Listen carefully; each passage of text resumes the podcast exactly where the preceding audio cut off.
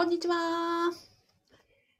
えーこんにちは、えー公務員が職場で言えない話を聞く人は、みこかずみと申します。現在、ラジオと YouTube で同時ライブ配信を行っております。よろしくお願いします。えっと、このチャンネルでは、公務員が職場で言えない副業の話や、投資の話や、お金の話や、人間関係の悩みなどを、えー取り上げて解決する、えチャンネルでございます。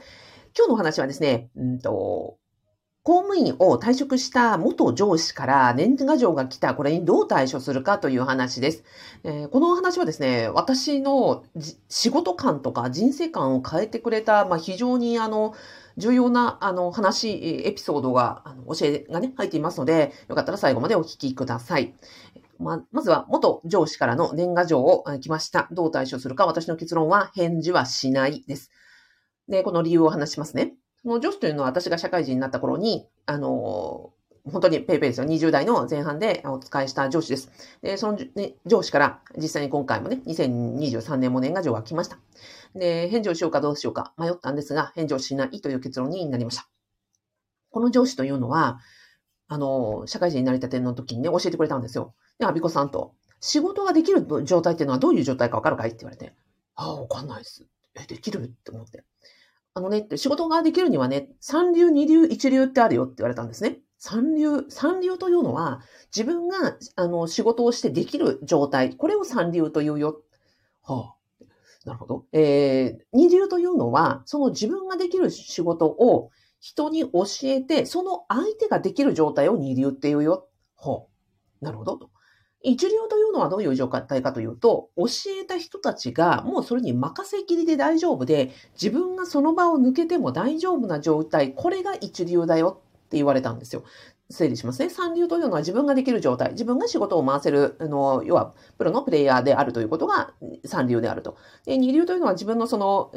得た仕事の知識や経験を後輩やその他の人に教えて、その人たちができる状態が二流。で、それを完全に任せてよくて、自分はもうその場を離れてもよい、えーなんなら退職してもよい、休んでもよい、出張に行ってもよい、えっ、と、退職しても、何が起こっても、もうその、えっ、と、教えた人たちが回してくれる、これが状態が一流だからねって言われたんですよ。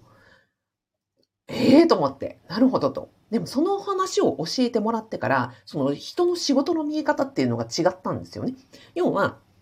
すごい、まあ、いわゆるできると言われてる人の状態って三流じゃないですか。プレイヤーとして一流というのは三流なんだよと。で、それを教えられて、その教えた人たちが、あの、育っていくというのは、だから、育成が上手な、えっ、と、人ですよね。人材育成が上手な人が二流という三四流よりも上であるということ。そして、えー本当一流というのは、休んでよし、出張に行ってよし、その人がいなくても回る。要は、退職、いつ自分が退職したとしても、いつ自分に万が一のことがあっても、で、えーできるんだということだったんですよ。ああ、なるほど、と思って。で、これを教えてもらったので、私は別に休むことも怖くなくなったし、あの、産休や育休を取るときも怖くなかったし、なんなら退職するときももう自分が全部やりきった自分がね、なんか、あの、お伝えできることは全てやりきって、まあ、その後、平常に回っていけばいいと思ったら、それはそれですごく、なんか気持ちが楽になったんですよね。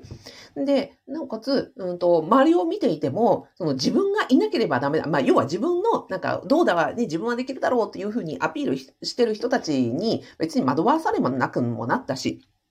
あとは、その、自分がいなければダメだと思ってね、なんかこう、長時間労働してる上司とか、なんかこう、なんていうの、こ部部下たちの、あの、手取り足取り面倒を見て、お俺がいないとダメだろうみたいな、その関わり方をしてる人たち、あ、これまだ二流なんだな、二流にもなってないんだな、みたいな見方が変わったわけですよ。となったら、すごく自分自身の仕事のやり方が楽になったし、何を目指せばいいかが分かったので、本当にこの上司にはね、なんかね、感謝しているというところです。で、まあ、ちょっと離れますけど、子育てに関しても同じだなと思っていて、子育てで一番大事なことはその一流。要は自分が何があっても、うん、親としてね、子供よりも先に死んじゃうわけなので、自分があの死んだ時に子供が一人で、えー自立してやっていける大人になれるという状態を目指せばいいやと思ったら、ものすごいなんかある意味肩の荷が下りたし、自分が目指すべきところをなんか示してくれた、なんかこう北極星のような言葉だったので、本当にこの上司にはね、感謝しかないんですよ。で、この上司に仕えたらもう四半世紀も前です。25年とか前なんですね。で、そこからずっとずっと年賀状のやり取りをしていて、えっ、と、私はずっと、うんと、出し続けてました。で、年賀状をやめたのは私、4、5年前だったと思うんですね。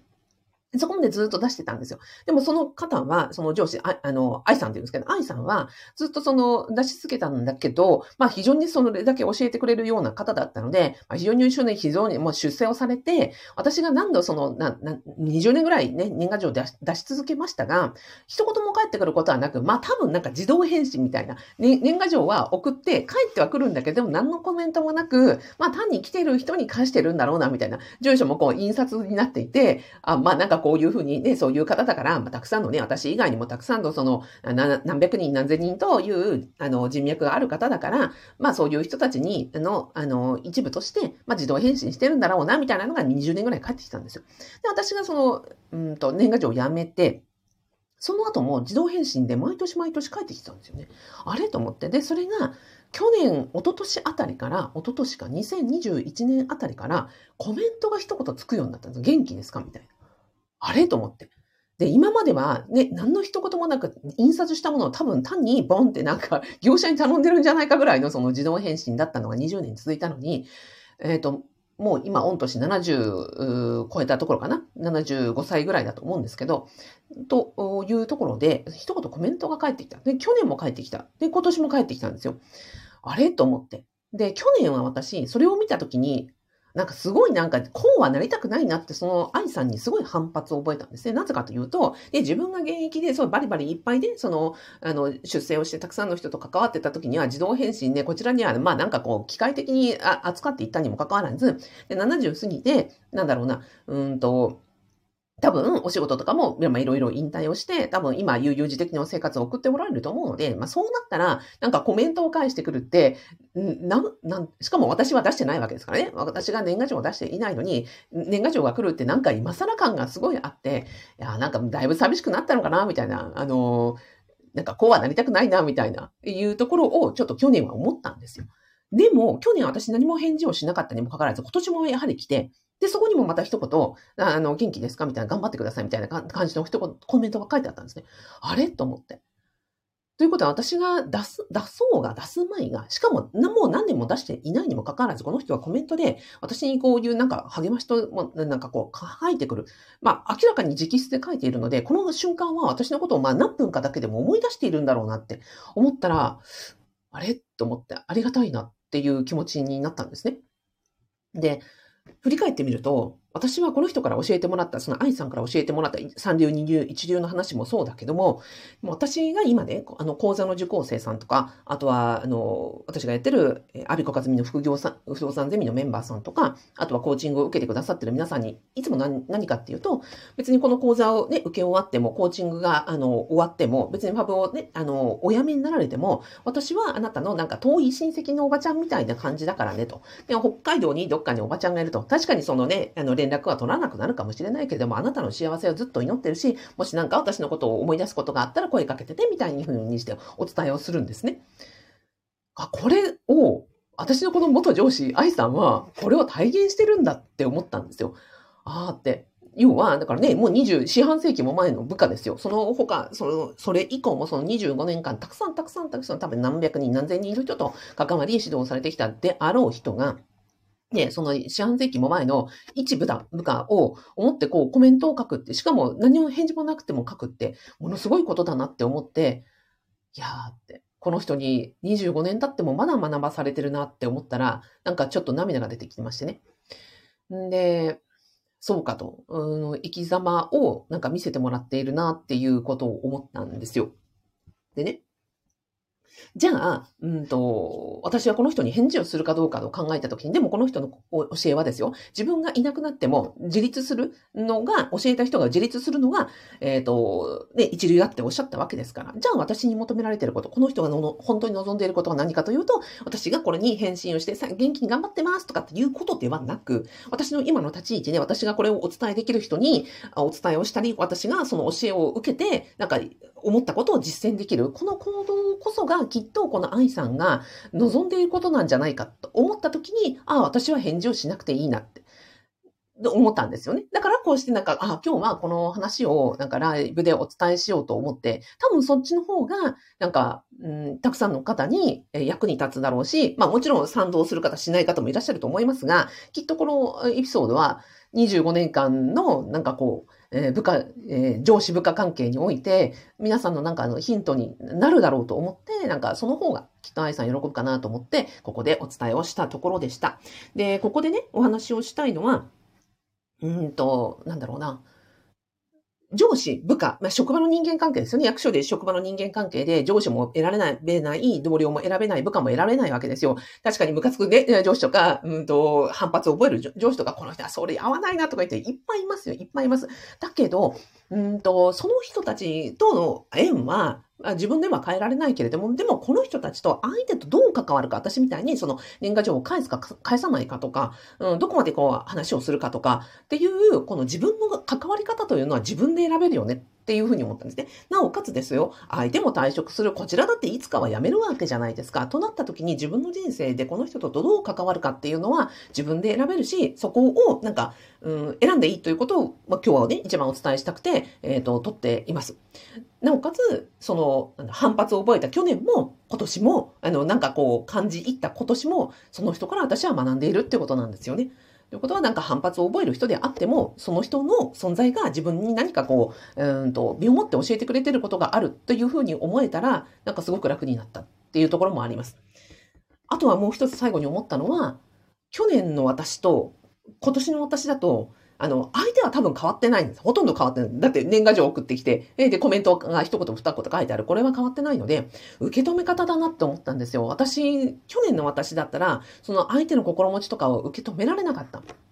からなんか反発を抱いたわけなんですよね。あなんかこうはなりたくないなって思った。だけど今年の私は、あこの人の考え方とかを思った時になんか受け入れられてそこから学べる自分になっていたっていうところは、私の変化でもあるよなと思っていて。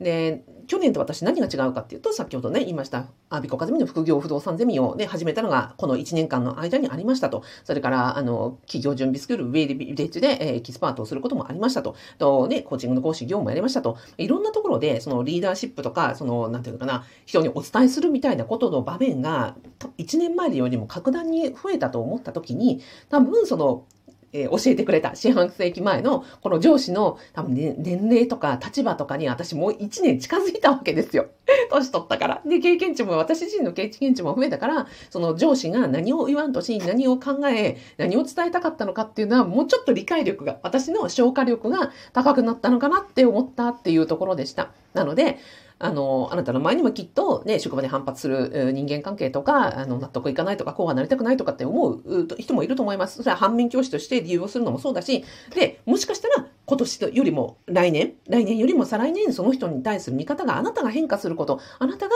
なんかこう、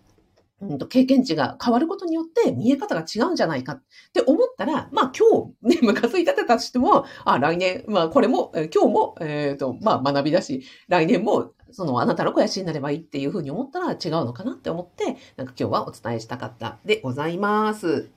という話でございました。あの、まとめますと、えー自分の受け、人間関係は、あの、に職場の人間関係は与えられて変えられないものだけれども自分で関わり方が変えられるということ。そして自分自身も私たちも変化しているので去年よりも今年今年よりも来年またその人の受け止め方が違うんじゃないかという話でございました。はい。ではではえっ、とあ最後にご案内でございます。私さっき言いました、えー今年ね1年非常に私自身も成長させていただきました。えっ、とアピコカズミの副業不動産ゼミではえっ、と公務員が在職中に、え副収入を得られる、え副業、え不動産について0 01を学ぶ、オンラインスクールとコミュニティを運営しております。えー半年間ですね、夏のボーナスと冬のボーナスと半年間でその間に不動産の知識をつけて副収入を得ようと、えー練習物件という、あの、お手軽な、そのボーナス2回分で、え家賃収入を得る体験をしようということでお伝えをしておりますので、ご興味いただきましたら、動画の概要欄とラジオの説明欄に、え無料動画セミナー載せてますので、ぜひご覧ください。はい。えーではでは、えーラジオでね、コメントをいただきました。えー松村真希さん、こんにちは。ありがとうございます。すーさん、こんにちは。ありがとうございます。まりかさん、ありがとうございます。あったけさん、今日もありがとうございます。やすさん、ありがとうございます。お、山やすひろさん、ありがとうございます。たんたまごさん、おー、たんたまごさん、今日はライブに間に合いました。あ、ありがとうございます。お忙しい中ね。あ、北島正幸さん、ありがとうございます。こんにちは。えっ、と、マリカさん、素晴らしい教えですね。私も実行します。あ、よかった。そう言っていただいて。えっ、と、みやび花頭さん、みやび花頭さん、みやび花頭さん。こんにちは。ありがとうございます。たけさん、えー、生き様と実践響くものがありました。よかった。愛さん喜んでるわ、きっと。ね、なんか死んだ人みたいになっちゃってる。はい、えー、なるほど。これもまた、えー、痺れる回答です。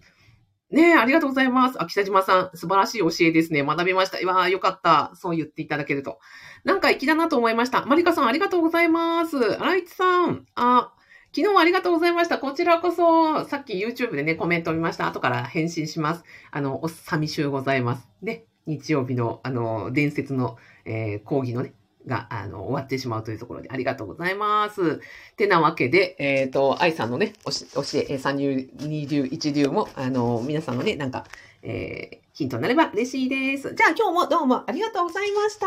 ではでは、えー、今日一日ご良い午後をお過ごしください。ではでは、